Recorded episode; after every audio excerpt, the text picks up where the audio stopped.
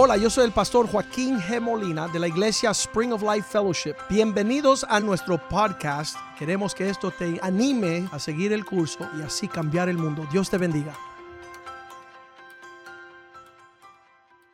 Padre, te damos gracias por este día. Te damos gracias por tu corazón para con nosotros. Gracias Señor que tú llegas a nuestra vida cuando nosotros no lo esperamos, cuando nosotros no sabemos qué hacer. Tú llegas Señor y tú nos despiertas. Pedimos que tú nos despiertes hoy, que nos hable a nuestro corazón, a nuestra mente. Que hoy no sea un día de una enseñanza más, sino que tu palabra sea sembrada en nuestro corazón y que dé un fruto. Pedimos, Señor, que haya un fruto de esta palabra. En el nombre de Jesús. Amén. Amén.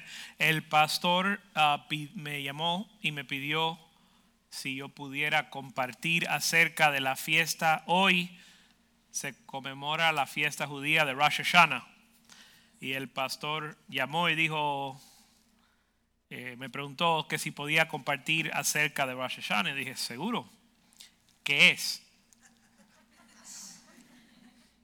Y él me pudo mandar algunas, algunas notas que vamos a, a ver hoy. Así que vamos a escuchar el corazón del pastor pero más importante, um, queremos escuchar la voz de Dios. Y quiero que abran su corazón porque la palabra, en la Biblia, cuando siempre que sale la palabra, el corazón de Dios, el propósito de Dios, es que la palabra dé un fruto. Okay, la palabra no es, para, no es para oírla, la palabra es para ponerla por obra. Mi vida, en lo personal, ha sido transformado por la palabra de Dios cada vez que sale. Y yo sé que muchos de los que están aquí, la mayoría de los que están aquí, su vida ha sido transformada por la palabra de Dios. Yo sé que todos la mayoría lo sabemos, pero a veces se nos olvida. A veces que al venir a la iglesia tanto o estar aquí tanto tiempo, tantos años, se nos olvida que la palabra de Dios no es algo para escuchar, sino algo que debe de llegar a la profundidad de quiénes somos y debe de tener un fruto. Entonces, cuando escuchamos la palabra de Dios, vamos a entender que Dios, el deseo de Dios es que esto te dé, fruto en tu vida, no solo una enseñanza eh, de teoría. Entonces, ¿qué es Rosh Hashanah? Rosh Hashanah es la fiesta del año nuevo de los judíos. Ahora, para los teólogos, eh, que yo no soy uno de ellos, pero para los teólogos sí es verdad que los judíos tienen varios calendarios. Eh, igual que eh, hoy en día hay un calendario para la escuela que no termina el día 31, ¿verdad? El calendario del 31 de diciembre. El calendario de la escuela es un calendario y, el año cambia no, en el, no cuando cambiamos el año del calendario.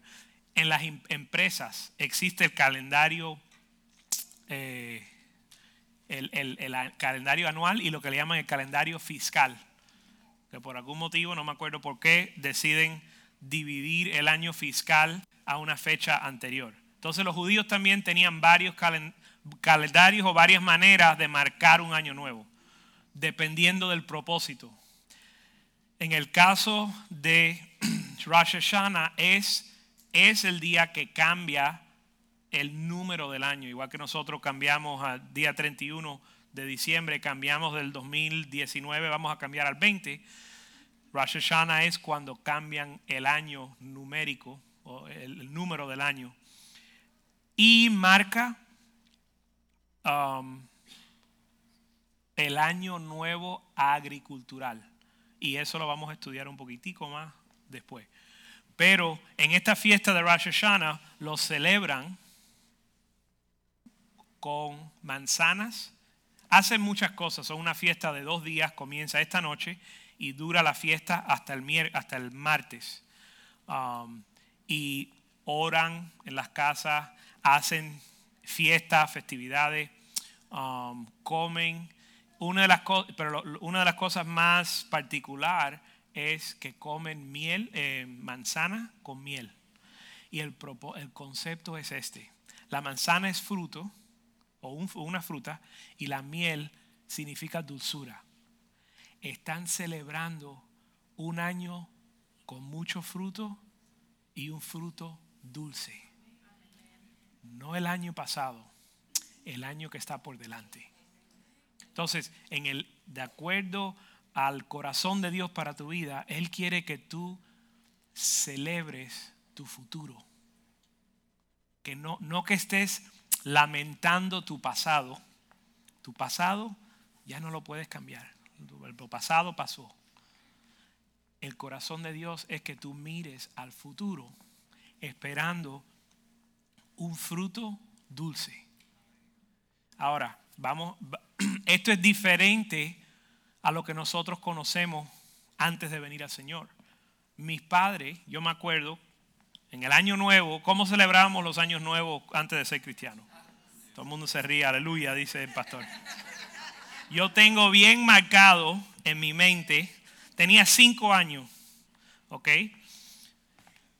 Mis padres, voy a ser bien breve, mis padres eran, las fiestas siempre eran en mi casa, siempre, desde que yo era niño, ¿ok?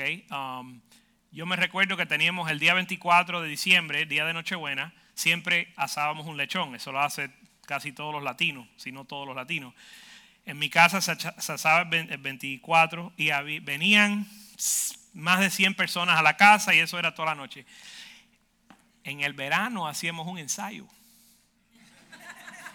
celebrábamos, asábamos un lechón, era una noche buena en medio del verano para ensayar, para que nos salga buen, bueno el, el, ¿cómo se llama? El adobo, para que la fiesta y la música esté buena. Entonces mis padres hacían fiesta como hace fiesta el mundo.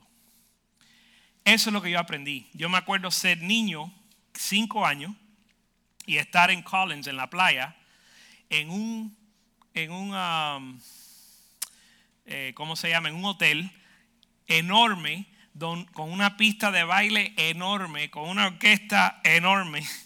Eh, y yo me dormía, porque la fiesta andaba y andaba. Yo, yo tenía cinco años y me acostaba a dormir en la silla del, del, del, salón, esa es la palabra que buscaba, del salón. Me dormía, me despertaba y la gente seguía en la pachanga. Me dormía, me despertaba. Me recuerdo estar caminando ese mismo día por Collins, ya saliendo el sol. Y en mi mente yo decía, wow, mis padres sí que saben fiestar. En mi mente yo decía, mis padres están en una fiesta desde, desde que se pone el sol hasta que amanezca. Pero el concepto de la celebración en el mundo, mis padres no conocían al Señor, el concepto de celebrar en el mundo es diferente al concepto de Dios. El mundo celebra el mundo hace fiesta para olvidarse de la realidad. El mundo se va de parranda para desconectarse de la pesadilla que están viviendo. Hay una canción que yo saqué, aquí lo tengo en inglés, pero la canción en realidad es en español.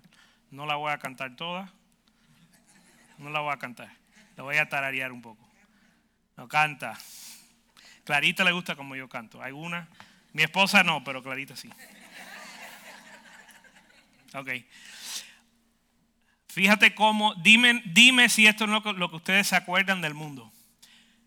Esta noche quiero yo, rumba de la buena, para soltar los pies, para olvidar las penas. Right? Me levanto y prendo el televisor y todo es mala noticia. Quieren acabar con mi buen humor y borrar mi sonrisa, aunque al mundo, aunque a medio mundo yo le deba. Hoy seguro que me olvidó de todo. Esta noche quiero rumba de la buena para soltar los pies, para olvidar las penas. En el mundo celebramos para olvidar nuestra realidad. ¿Por qué la gente toma? Para desconectar, porque ya después de tomar se olvidan de todo y se sienten más relajados. La gente dice, no, yo tomo para relajarme porque tengo mucha presión. La gente toman, beben, o sea, hacen droga, están esperando que llegue el fin de semana para desconectarse de su realidad. Ese no es el corazón de Dios. Si ese eres tú, se entiende por qué se hace. Si uno está viviendo o pasando por tiempos difíciles, uno quiere un alivio, uno quiere un escape. Pero eso no es la voluntad, eso no es la voluntad de Dios para tu vida. Dios no quiere que tú tengas que huir, huir de tu realidad. Dios quiere darte una realidad que tú la veas y la esperes con anhelo. Dios quiere que tú anheles tu futuro. Y en el tiempo de Rosh Hashanah es un tiempo de dos cosas. De celebrar el año que viene, el año que está por delante, de celebrar el fruto dulce de las promesas de Dios y de tomar inventario de tu vida. Porque después de Rosh Hashanah viene un tiempo, en el calendario judío, viene un tiempo de juicio.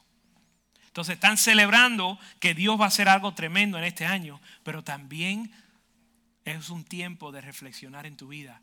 Al final del año siempre todo el mundo hace su resolución de año nuevo, ¿verdad? ¿Qué voy a hacer diferente? Así que el tiempo de Rosh Hashanah es un tiempo para el pueblo de Dios mirar con anhelo y celebrar el fruto de lo que viene y además de tomar inventario de cómo de mi vida para hacer los cambios necesarios. Entonces, la, eh, la fiesta de Rosh Hashanah es no vamos a entrar ahí todavía. Vamos a, primero vamos a ir a 2 de Corintios 5, 6. ¿Cómo es que yo puedo saber?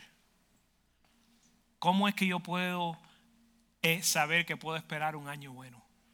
Dice la Biblia. Así que vivimos confiado siempre. La Biblia dice que podemos siempre estar confiados.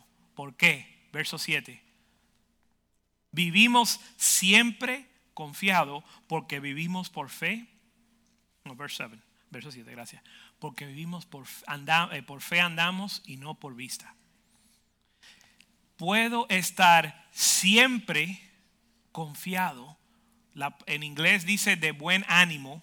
Puedo andar con valor por lo que viene, porque ando por fe y no por vista. La voluntad de Dios es que usted camine por fe. Te lo voy a poner diferente. La voluntad de Dios no es que tú camines por vista. Yo sé que eso te hace incómodo, porque a todos nosotros estamos acostumbrados a vivir por vista. Pero la Biblia, Dios nos enseña que si vivimos por nuestra vista, lo que vemos en el televisor, lo que vemos sucediendo alrededor de nosotros, nos va a conmover. Y la voluntad de Dios es que siempre estemos de buen ánimo o confiado. ¿Por qué? Porque no andamos de acuerdo. No es que no lo vemos, es que no andamos de acuerdo a lo que vemos. Lo vemos, pero no andamos basado en lo que vemos. Andamos o vivimos basado en la fe. Y eso lo voy a explicar. Pero el concepto es que vivimos por fe y no por vista. Ahora, ¿qué es fe? En este contexto, ¿qué es la fe? algunos de ustedes responden rápido. La fe es la esperanza de las cosas eh, no han visto y, la, seguridad de lo que no se ve. Y responden rápido. Y hay otra, otro grupo que no conocen el verso que acabo de citar. Pero vamos a utilizar una definición más básica de la fe. La fe es una confianza plena en Dios. No vivo no es la Tenemos ánimo para el año, para lo que, lo que está por delante. Siempre estamos animados por nuestro futuro porque no vivimos por vista, sino que vivimos por fe. Porque no vivo basado en lo que veo, sino en mi plena confianza en Dios. Dios quiere que tú andes en plena confianza en Él. De la otra manera, vamos a estar, la Biblia dice, inestable en todos nuestros caminos, en lo que los vientos y la lluvia y las tribulaciones de este mundo nos van a conmover. Pero nuestra confianza, nuestra confianza tiene que estar en el Señor y en sus promesas. So, nosotros podemos esperar y esperamos un futuro de fruto, de un fruto dulce basado en una plena confianza en Dios y en más nada. Eh, vamos a Gálatas 3:11 para terminar con este tema o, para afincar este tema de vivir por fe. La Biblia dice, y por la ley ninguno se justifica.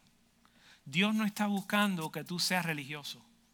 Dios no está buscando que tú te, te preocupes en cumplir toda la ley. Dice que por religioso nadie se justifica. Es evidente que el justo por la fe vivirá.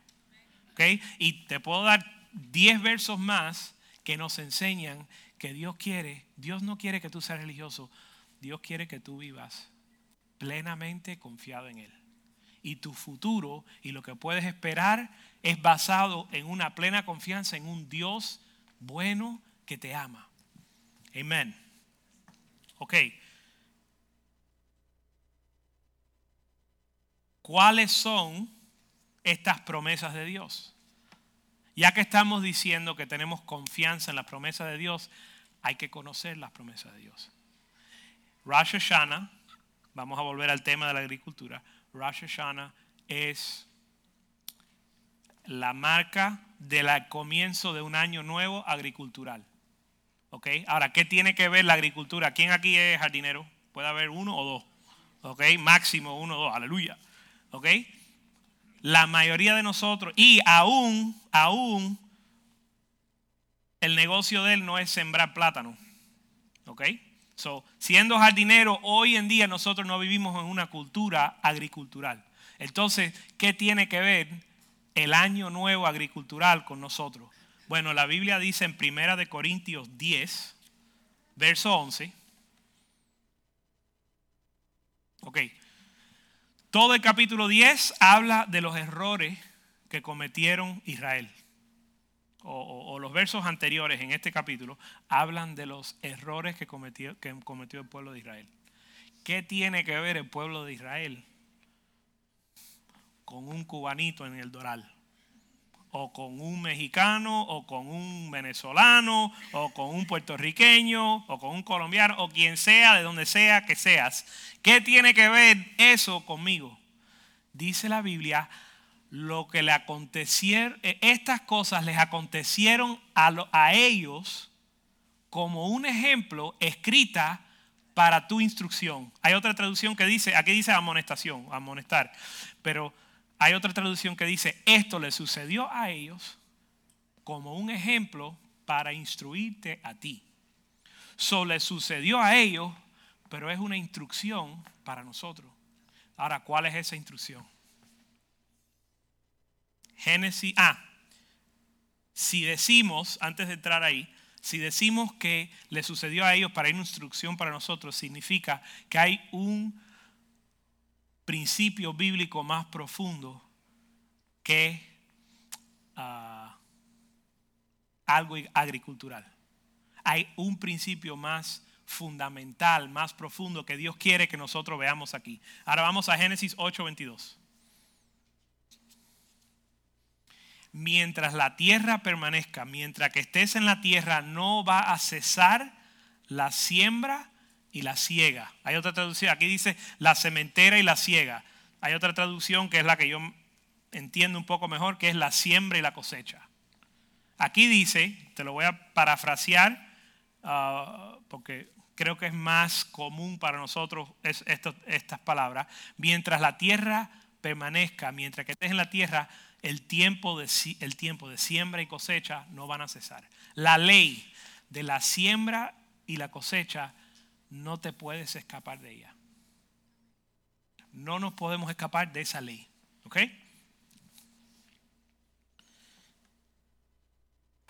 Ahora, Génesis 1.11. Si dice que nuestra vida va a ser regida por la ley de la siembra y la cosecha, vamos a leer un poco más de eso. Génesis 1, verso 11. Después dijo Dios, produzca la tierra hierba verde, hierba que dé semilla, árbol de fruto que dé fruto según su género. Ok, tú no siembras aguacate si quieres comerte un mango. Y si tú quieres comerte aguacate, tú no siembras limón. Cada árbol da fruto según su género, según la semilla que esté en él. Ok, ¿quién siembra una semilla de mango para comerse una semilla de mango? Nadie. Tú siembras la semilla, la semilla da un fruto. De hecho, hay un dicho en inglés que dice, se sabe, no sé si también existe en español, pero hay un dicho en inglés que dice, se sabe cuántas semillas hay en una manzana, pero no se sabe cuántas manzanas hay en la semilla. Vamos a decirlo otra vez. Se sabe cuántas semillas hay en una manzana. Se pueden saber, pero no se puede saber cuántas manzanas hay en una semilla. ¿Qué significa? Que lo que tú siembras se multiplica exponencialmente. Nosotros pensamos en añadir y decimos, bueno, si siembro uno voy a tener dos. De hecho, en los negocios decimos, bueno, si siembro uno me va a quedar el 20% o me va a quedar el 10% de ganancia. Pero la ley de la siembra y la cosecha es que tú siembras una semilla y esa semilla da un fruto y no solo un fruto, da árboles que producen más fruto que producen más semilla. Solo lo que tú siembras lo vas a cosechar, pero de manera exponencial. El Señor nos está hablando hoy. Pídele al Señor que, que puedas entender esto. Lo que tú siembras es algo pequeño, pero va a tener un fruto exponencial.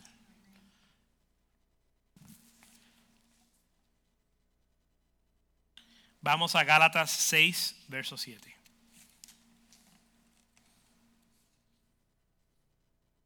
Donde dice aquí, no os engañen, Dios no va a ser burlado.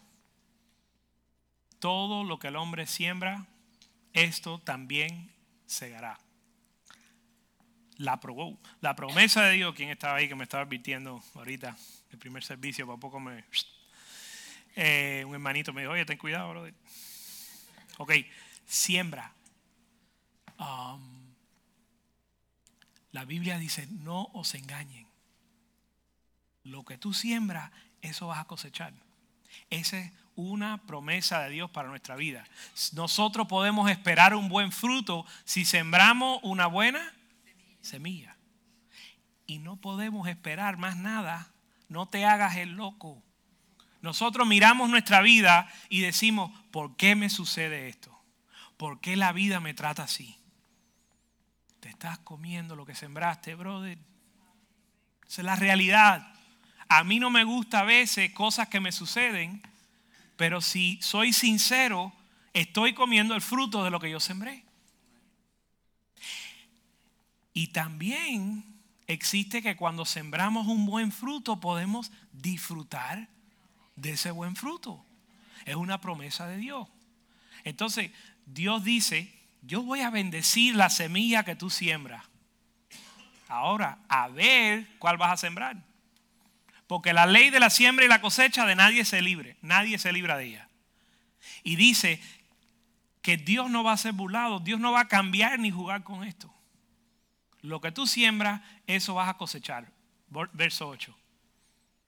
Ahora, a ver qué vas a sembrar.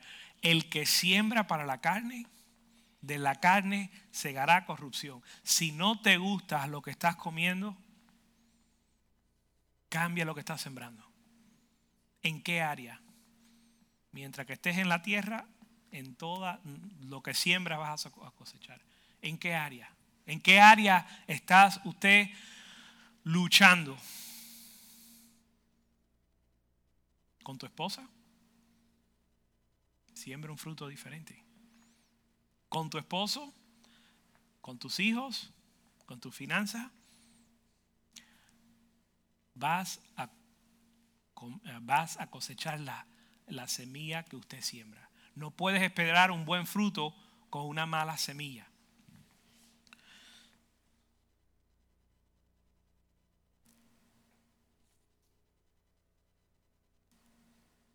Ahora, ¿cuál es la semilla más importante para sembrar en nuestra vida? Pues primero que nada, la Biblia le llama la palabra de Dios la semilla.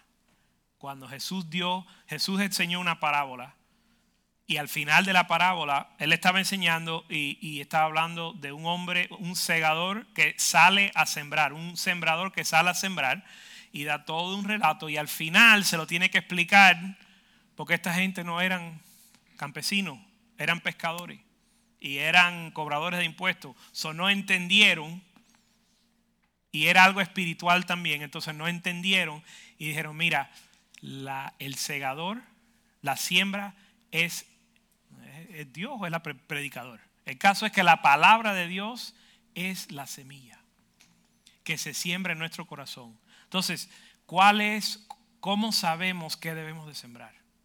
Mira, número uno, muchos de ustedes que llevan en la iglesia mucho tiempo y conocen la palabra de Dios, ustedes saben, y tal vez me pueden enseñar a mí, que hay que sembrar. A ustedes yo no pretendo enseñarte, si ya llevas tiempo, ustedes saben lo que, quiere, lo que Dios quiere que tú siembres. Y hay gente que llegan a la iglesia o por primera vez o han estado conectados y no están claros en qué sembrar. Les animo a dos cosas. Siembra la palabra de Dios. Y si no la conoces, siembra el estudiar la palabra de Dios. Siembra el venir a la iglesia para que te enseñen la palabra de Dios. Eso va a dar un fruto en tu vida. Si usted no sabe qué es, si usted sabe qué sembrar, siémbralo. Si usted sabe lo que Dios quiere que tú siembres en tu vida,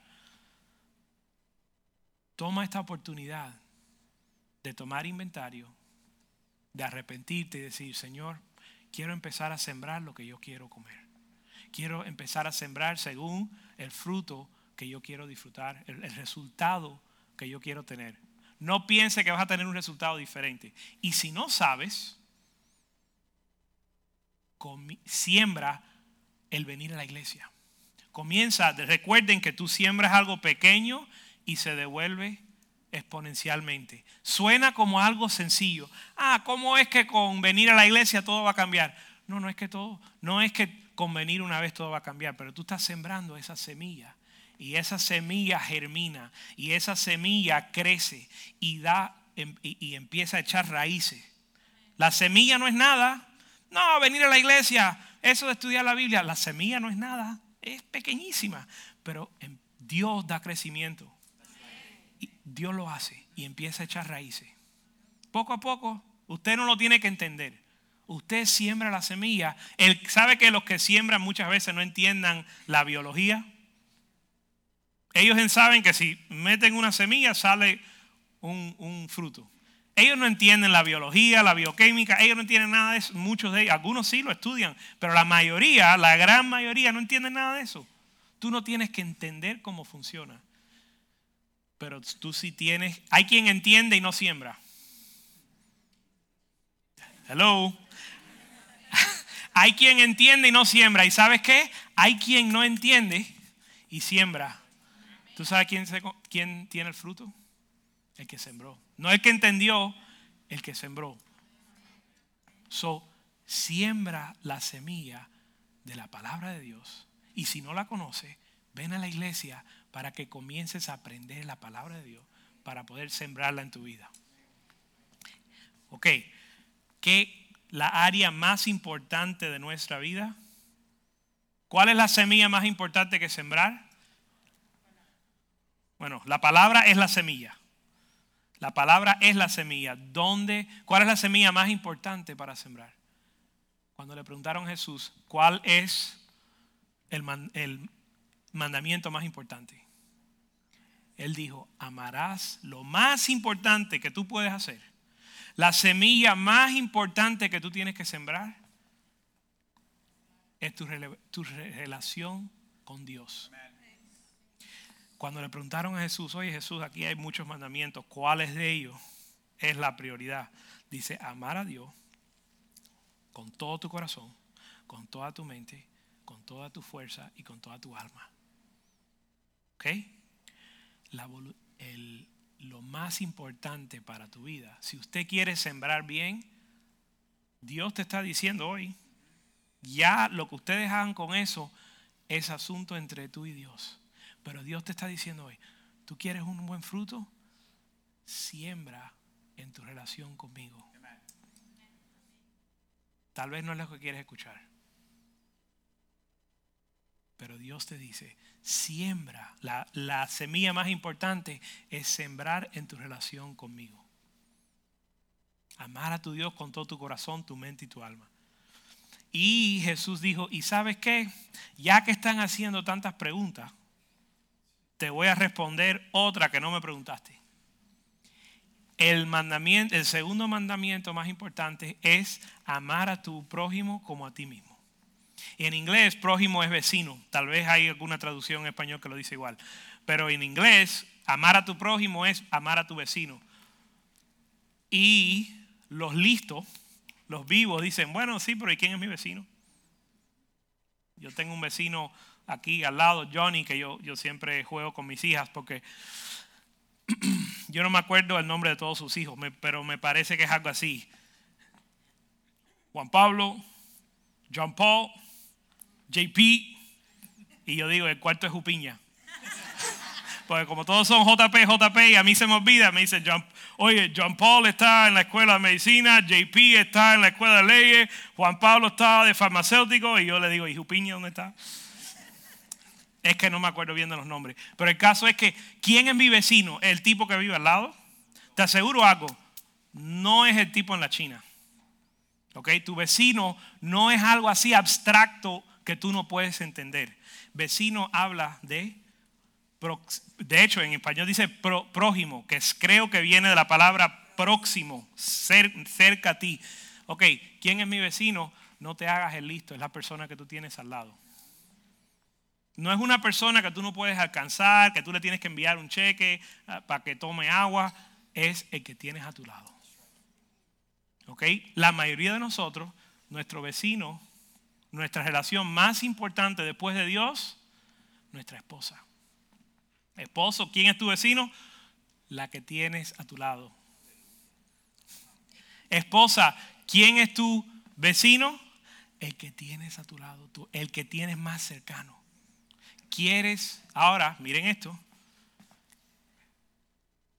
¿Cómo está ese fruto? ¿Cómo está esa fruta? ¿Dulce? o marchitada. ¿Quieres comer un buen fruto? Siembra una buena semilla. Olvídate de lo que hay. El fruto de hoy es resultado de la siembra de ayer. Y ayer no puede, nadie puede cambiar ayer. ¿Ok? So no te enfoques en hoy. Si te enfocas en hoy, te pegas un tiro, por decirlo vulgarmente. Te frustra, entienden lo que quiero decir. Si te enfocas en hoy, la Biblia dice que vas a ser conmovido.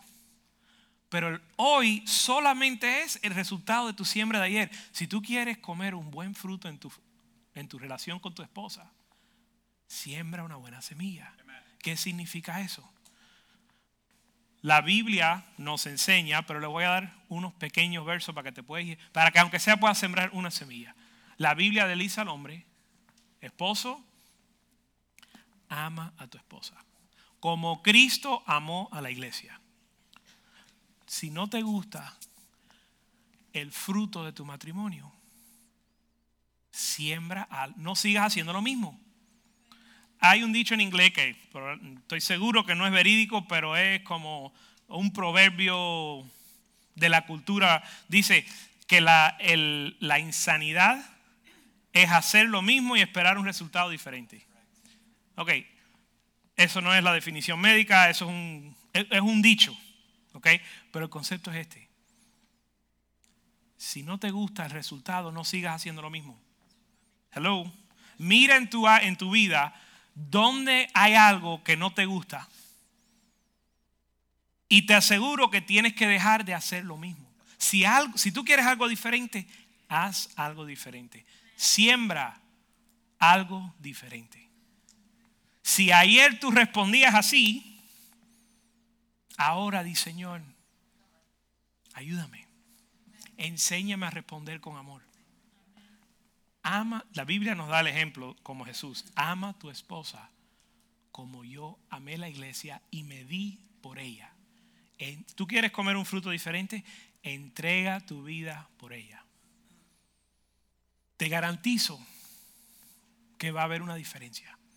Tú vas a comer un fruto diferente porque estás sembrando semilla diferente. Esposas, saben, quiero que cierren sus ojos, aunque sean los ojos, eh, cierren sus ojos e imagínense cómo tú quieres, cómo tú deseas que te amen. Imagínense cómo quieres que ese príncipe azul demuestre su amor por ti. Así como tú quieres que Él te ame, Él desea que tú lo respetes. A ese nivel de amor que tú anhelas, la Biblia dice esposa, dice esposo, ama a tu esposa como Cristo a la iglesia. Esposa, respeta, honra, ser sujeta a tu esposo como la cabeza. ¿Ok? Al nivel que usted quiere ser amada, a ese nivel tu esposo quiere ser respetado. Es algo, igual que Dios puso algo en ti que desea un amor, un amor así, en tu esposo está el, la igual que tú necesitas ser amado, amada, él necesita ser respetado. ¿Quieren tener una relación diferente? Siembra respeto. Lo van a volver loco. Él va a pensar que te, que, que, lo, que, te la devolvieron y le dieron uno nuevo. Ama, digo, respeta a tu esposo. El amar a tu esposa no es basado en el nivel que ella te respeta. Dios te pide a ti que tú la ames, no que la ames para que te respete. ¿Ok? No tiene, una cosa es lo que, lo que tú tienes que sembrar y otra cosa es lo que ella tiene que sembrar. No te preocupes por la siembra de ella. Tú vas a comer de lo que tú siembras. So, no te preocupes por lo que ella está sembrando, empieza a sembrar bien.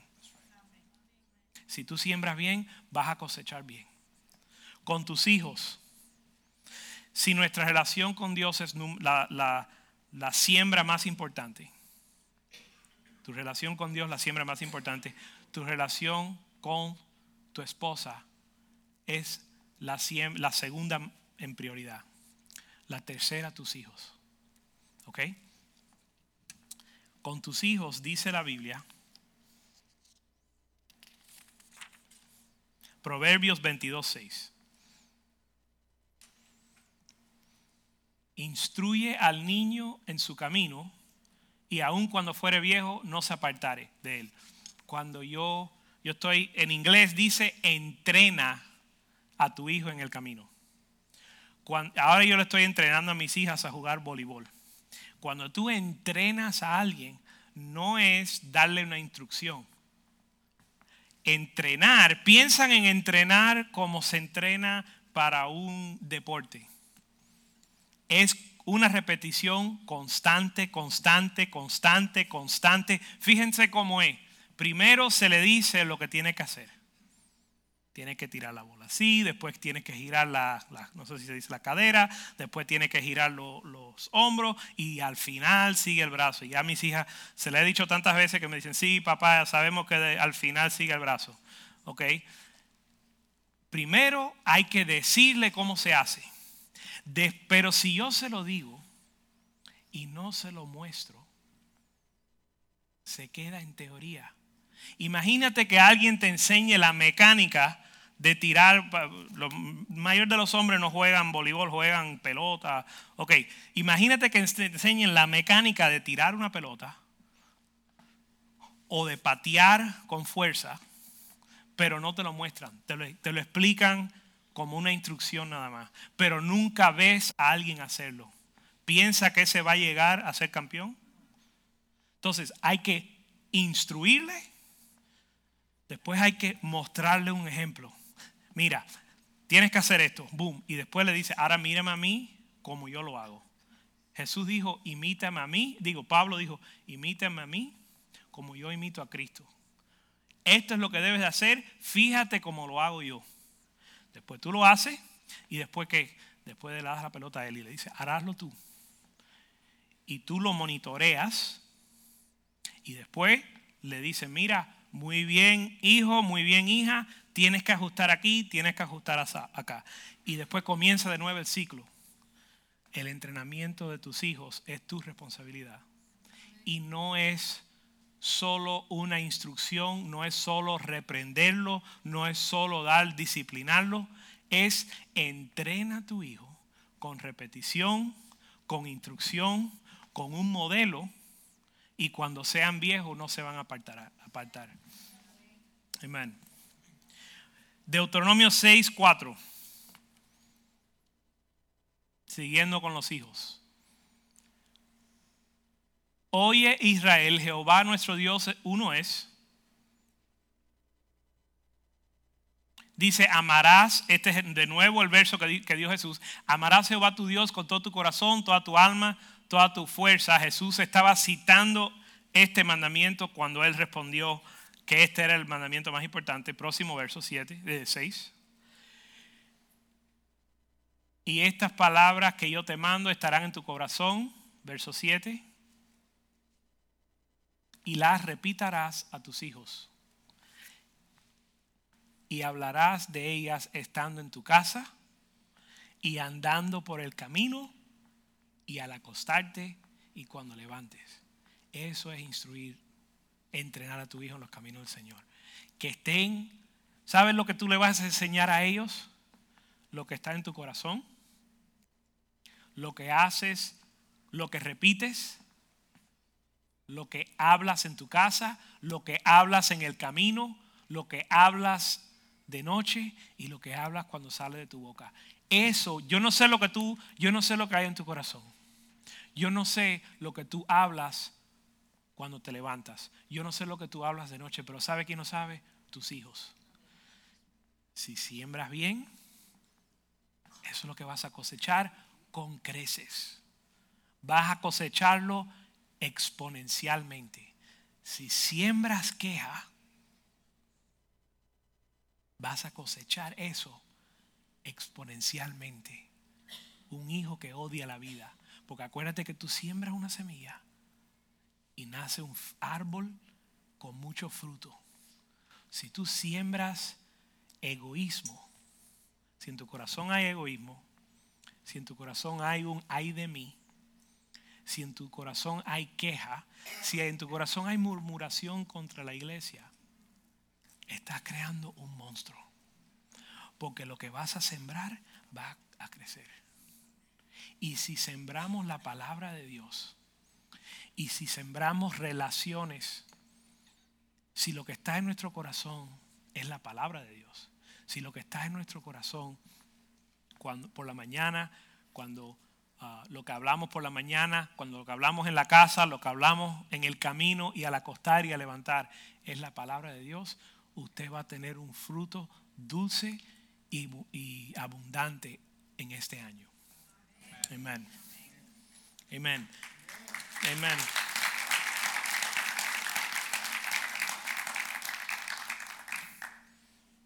En nuestras finanzas. Oye, la calle está dura, chicos. Imagínate, estoy luchando en la luchita. Esto es lo que dice la Biblia. Esto es lo que dice la palabra de Dios. Proverbios 12, 24. El pastor estaba, me estaba diciendo, en este en todo esto de sembrar y cosechar, el pastor me estaba hablando de que el cubano tiene el dicho que dice, la vida es una cajita de sorpresa. Eso es una mentira. Es una mentira que nos creemos, que la vida es una cajita de sorpresa. La Biblia dice que lo que tú siembras vas a cosechar. Si tú estás sorprendido porque sembraste el, limón y te salió un limón, si tú estás sorprendido porque sembraste un limón y no salió un mango, estás, tú no estás sorprendido, te estás engañándote. ¿Ok? Entonces, la vida no es una caja de sorpresa. La vida es siembra y cosecha. Con creces exponencialmente. Con sus finanzas. La mano de los diligentes se señorarán. y la negligente, dice en inglés, porque yo no sé lo que es tributaria, pero yo sé que en inglés dice, lo van a poner a trabajar obligadamente, obligado. Va a trabajar a base de palo. La mano del diligente se enseñorea. Si usted no está prosperando en sus finanzas, ¿qué está sembrando? Pregunto, ¿está sembrando diligencia?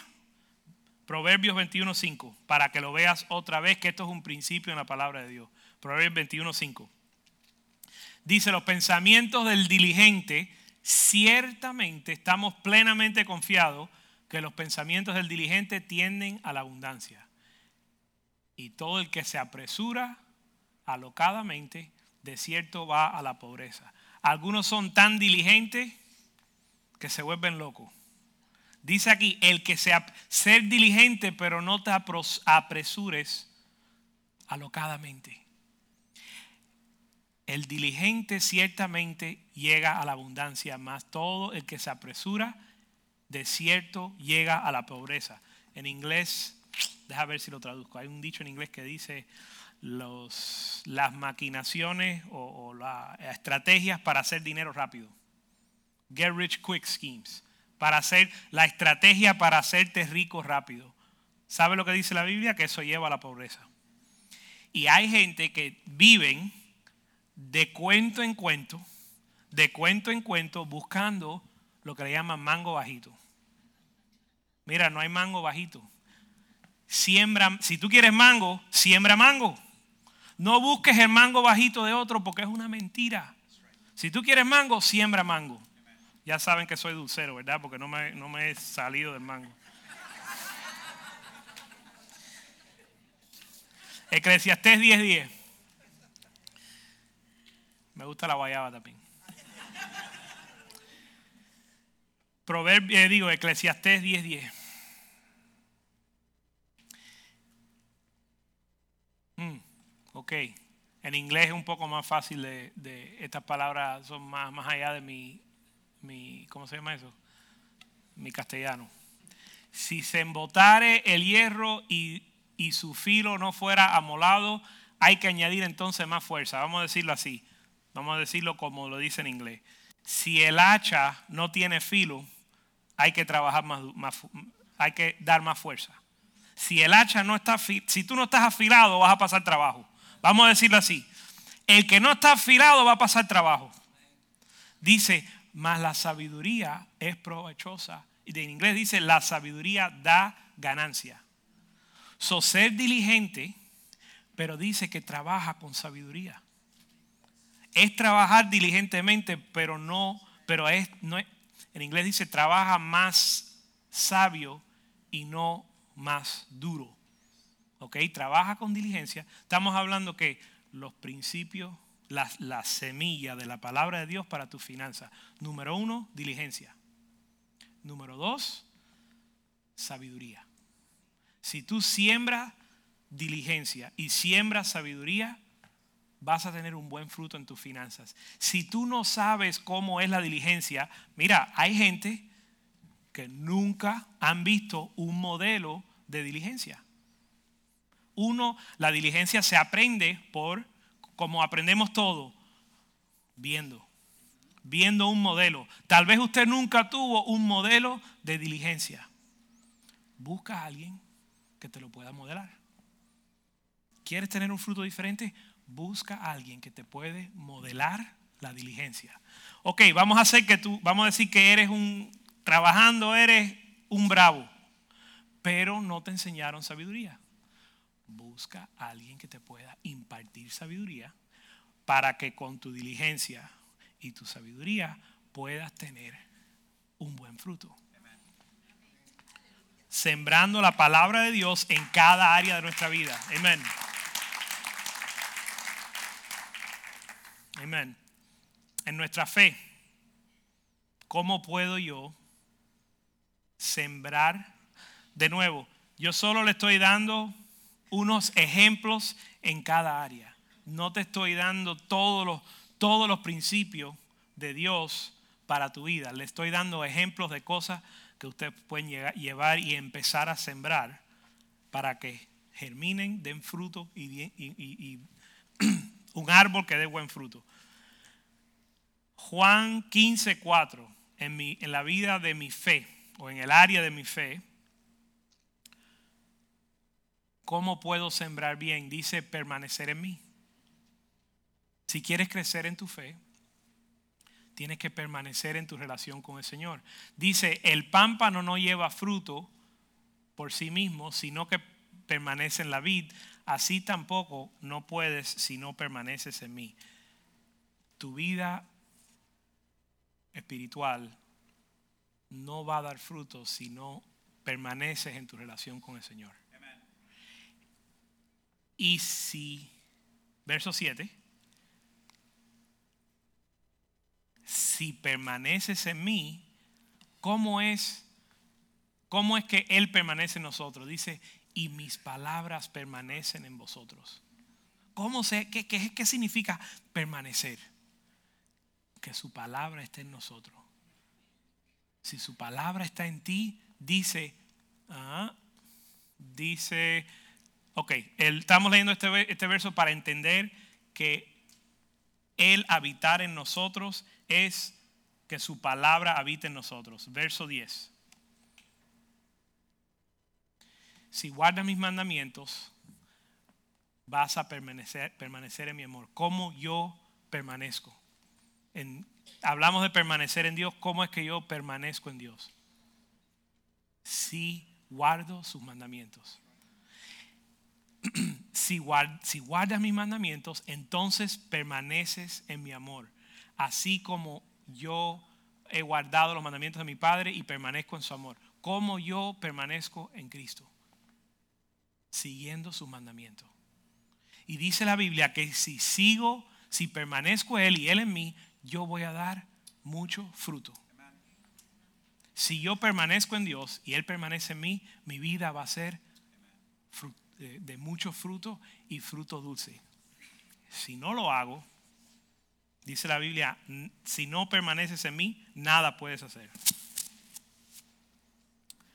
Ahora para qué puedo sembrar con respecto a la iglesia y el ministerio. Juan 15, 12. Este es mi mandamiento. ¿Qué puedes sembrar tú en la iglesia? Este es mi mandamiento. Que os améis unos a otros como yo os he amado. Yo os, he amado. ¿Cómo puedes tú comenzar a sembrar una buena semilla en la iglesia? Comienza a amar a tu hermano. Comienza, si quieres tener un buen fruto, comienza a amar a tu hermano. Efesios 4:11.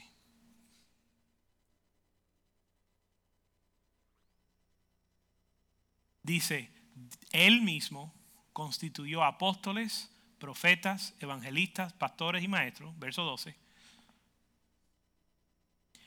a fin de que, ¿para qué Dios estableció esta, este cuerpo que se llama la iglesia? Para perfeccionar a los santos, para la obra del ministerio, para la edificación del cuerpo de Cristo. Quédense, vamos a mantener este verso aquí. ¿Cómo puedes tú sembrar bien en el ministerio y en la iglesia. Dice la Biblia que tú debes de estar siendo perfeccionado por los hombres de Dios. La Biblia dice que Él puso hombres de Dios para perfeccionarte. ¿Cómo tú puedes sembrar? Dejar que, digo, ¿cómo tú puedes sembrar bien? Deja que alguien te entrene. Dios te ha puesto entrenadores. Dios te ha puesto pastores, apóstoles, evangelistas, eh, profetas, maestros, para perfeccionarte, para prepararte. ¿Cómo tú puedes sembrar? Deja que Dios busca que Dios te prepare. ¿Y cómo lo hace? Utilizando hombres. Lo dice la Biblia en el verso 11. Vamos a volver al 11. No es que Dios lo hace. Dios constituyó a los apóstoles, hombre, profeta, hombre, evangelista, hombre, y no estamos hablando del género, ¿ok? Estamos hablando de el pueblo de Dios. Dios estableció apóstoles, profetas, evangelistas, pastores. Eh, fue idea de Él utilizarlos a ellos para prepararte a ti. ¿Cómo tú puedes sembrar bien? Deja que estos hombres te preparen. Deja que te instruyan. Verso 12. Además, usted, para los que son más maduros, debes de estar entrenando a otros. Para eso Dios te preparó. Dice para la obra del ministerio. Tú debes de estar siendo preparado. Tú debes de estar siendo preparado para ser un discípulo y preparando otros para ser un discípulo. Y el principio es el siguiente, el pastor nos, pastor nos los enseñó cuando estábamos en el grupo de jóvenes. ¿Cómo yo puedo enseñarle a alguien lo que yo no sé? No lo puedes hacer. Pero ¿sabes qué sí puedes hacer? Enseñarle lo que tú sí sabes. Alguna gente dice, bueno, yo no soy pastor, si yo no me meto en eso. No, pero ya tú llevas 10 años, ya tú sabes bastante. Y hay gente que están llegando que no saben nada y necesitan que tú le ayudes. Entonces tú tal vez no sabes de las siete trompetas, pero a lo mejor tú sabes lo que es el arrepentimiento.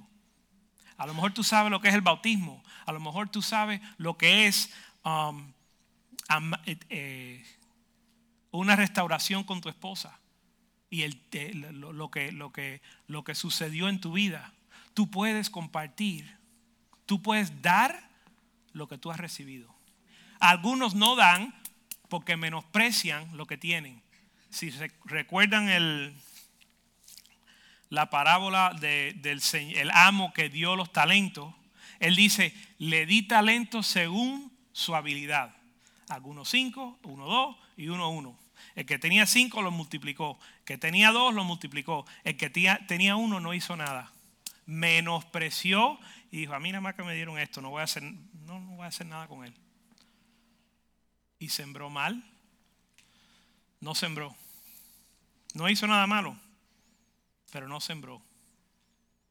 Y el Señor le llamó, o el Señor le llama en la escritura, o, eh, un eh, esclavo vago y eh, inicuo, wicked and lazy, inútil, esclavo malo e inútil.